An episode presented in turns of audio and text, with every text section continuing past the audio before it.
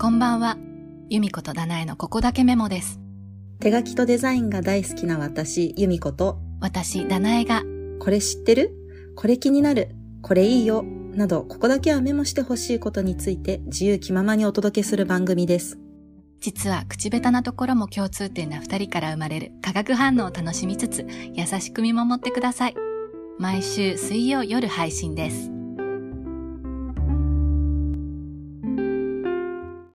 さて、今週は Figma についてお話ししたいと思います。はい。ところで、ダナエさん、Figma ってご存知でしょうかうん、初めてに近いです。聞いたことないかも。なんだろう、フィグマって。 ?Figma とはですね、はい。あの、もともとは、あの、プロトタイピングツールといって、うん。あの、アプリとかを作る人が使ってるデザインツールだったんですけれども、うん、うん。で、あの、日本でも最近結構、結構というかかなり普及ししていて、なんと実は今日7月27日に日本語版もリリースされたんですね。ええー、そうなんだ。そうなんですよ。今まではあの英語版だけだったんですけど、うん、今あのメニューがぬ日本語で使えるようになって、ちょっはといまあ便利になったんですけど、そもそも何ができるかっていうと、うんう基本的なデザインを Figma を使って作れちゃうんですよ、なんと。デザインを作れるのそう。なので、まあデザインソフト、ほうほう。あの、Photoshop と Illustrator の機能がなんかちょっとずつ入ったようなもので、ええー、すごい。で、しかも無料で使えるんですよ。ええー、すごで、ブラウザ版とアプリ版両方あって、どっちも無料で使えるんですよね。い。うん、うん。で、まあ唯一できないことは、うん。あの、イラストレーターみたいに、あの、ベクター化することがちょっと難しいんですけれども、うん。あ、もしかすると今プラグインとか入れるとできるのかもしれないんですけど、うん、 Figma 単体だけだとちょっとベクター化はできないんですけど、うん。例えばあの、インスタグラムの文字入れ投稿を作りたいとか、うん。ちょっとしたフライヤーを作りたいとか、おお。そういったことも実はできちゃうんですよ。じゃあ、なんか、以前紹介したキャンバよりもっとすごいやつって感じ割とキャンバと似てるかもしれないんですけど、ただんキャンバとの違いは、キャンバはあらかじめ結構おしゃれなテンプレートとかうん、うん。があると思うんですけど、うん、 Figma は、あの、テンプレートがいっぱい用意されてるっていうよりは、白紙の状態から、あの、もともとまあウェブデザインとか、そういったものに使うものなので、白紙の状態から新たにデザインをするような想定で使うっっていう感じですね。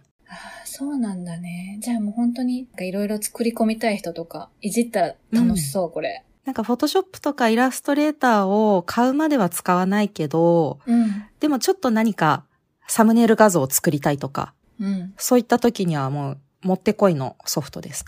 ね。えー、なんかこういうアプリ、ソフト、すごい結構好きなのに知らなかったから、うんえ、すぐダウンロードします。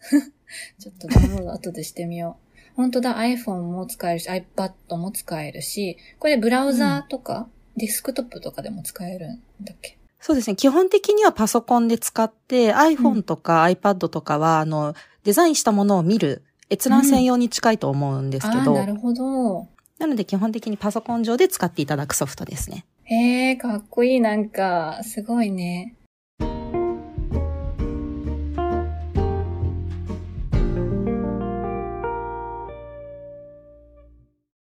ゆみこさんは、このフィグマを使って、ね、実際何か作ったことありますあの、ホームページを作るときとかに、うん、うん。あの、事前にこういうデザインで考えてますよとかいう、あの、ドラフトを見せるためにはい、はい。作ったりとか、あとは、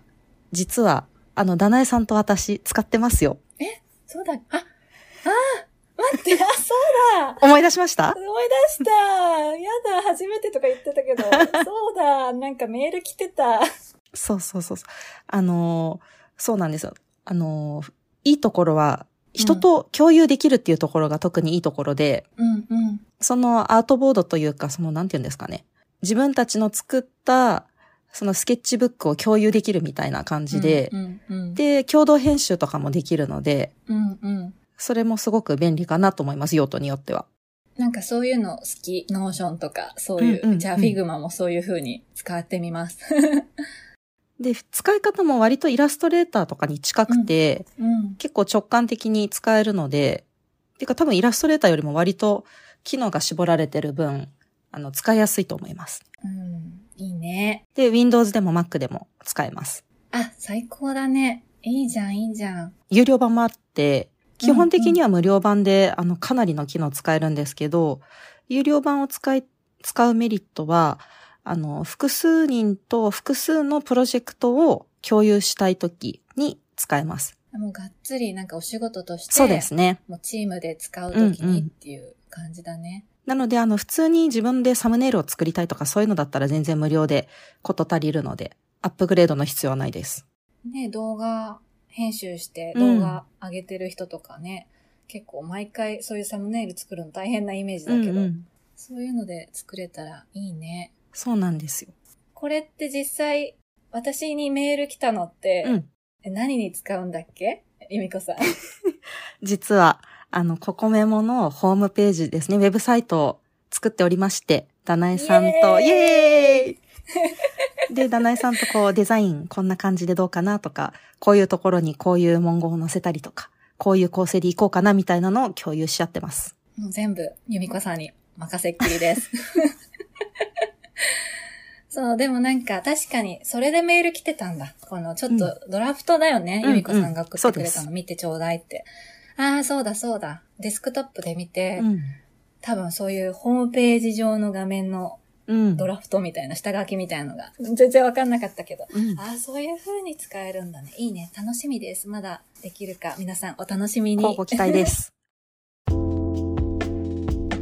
あとは、あの、フォントも Google フォントから、あの、ダウンロードして追加もできるので、うんあの、日本語フォントがちょっと少ないんですけれども、英語のフォントだとかなりの種類があって、あの、結構楽しいですね。フォント好きの私たちにとっては、 ずっと見てられる、 フォント選びの画面。あと、一つちょっと注意しないといけないのが、あの、CMYK にできないんですね。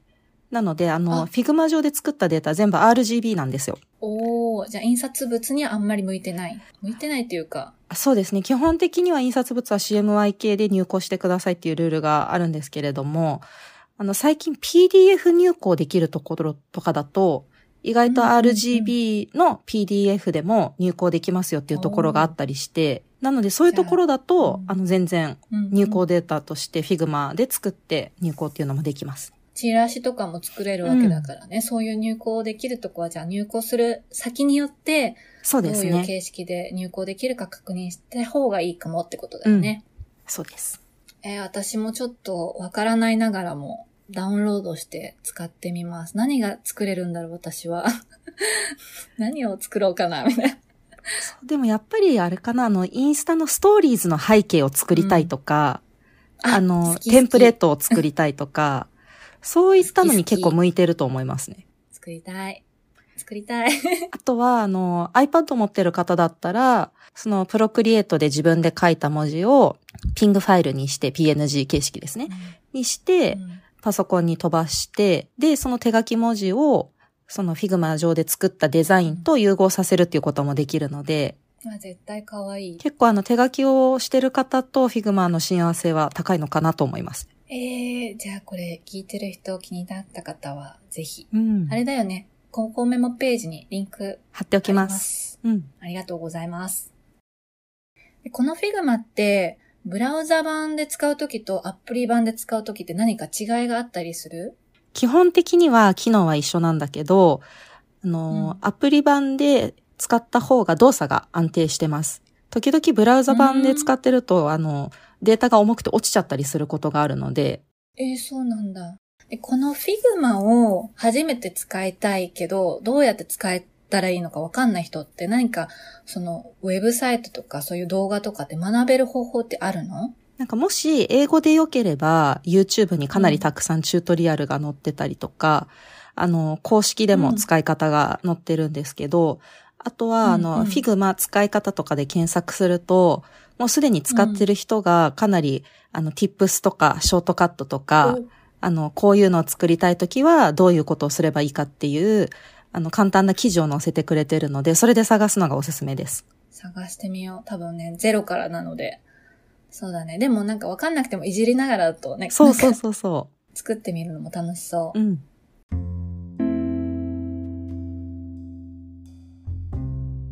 この番組では皆様からのメッセージを募集しております。ご感想や私たち二人にこれいいよ、ここをメモしてほしいと思う題材などがありましたら、ぜひお聞かせください。